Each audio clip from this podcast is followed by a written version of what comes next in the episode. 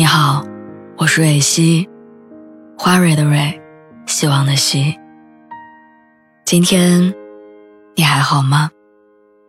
你可以在微信公众号和微博中搜索“蕊希”，每天晚上我都会用一段声音陪你入睡。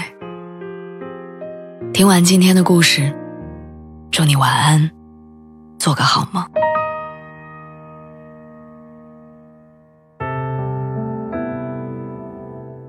前几天我看到一个姑娘的微博，说这辈子最讨厌的事儿就是等，等公交，等红绿灯，等排队轮到自己，等电影的消息，还有等你的消息。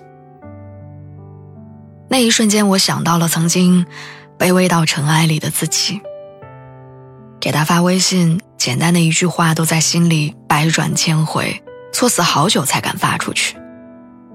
深夜里一遍一遍的看着和他的聊天记录，只为了等他的回复。所以后来我变得很容易满足，哪怕他只是回复一个“嗯”，都能让我开心很久。喜欢一个不喜欢你的人就是这样吧，你赌上一整天的心情给他发一条消息，等到的却是无尽的沉默。好不容易你要放弃了。可是他给你回复了一句话，哪怕一个字，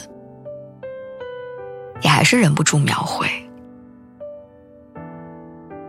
你知道的，你喜欢他，所以你才会秒回他的消息；他不喜欢你，才会不在意你焦灼的等待和患得患失的心情。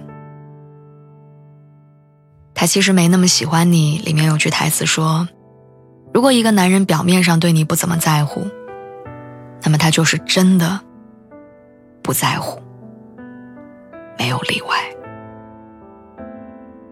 他像一块冰，就算你拿全部的热情捂化了，也只是一滩冷水。不管你为他付出多少，最后你感动的也只有自己。等不到的消息，请你不要再等了。等不到的人。不要再爱了，好吗？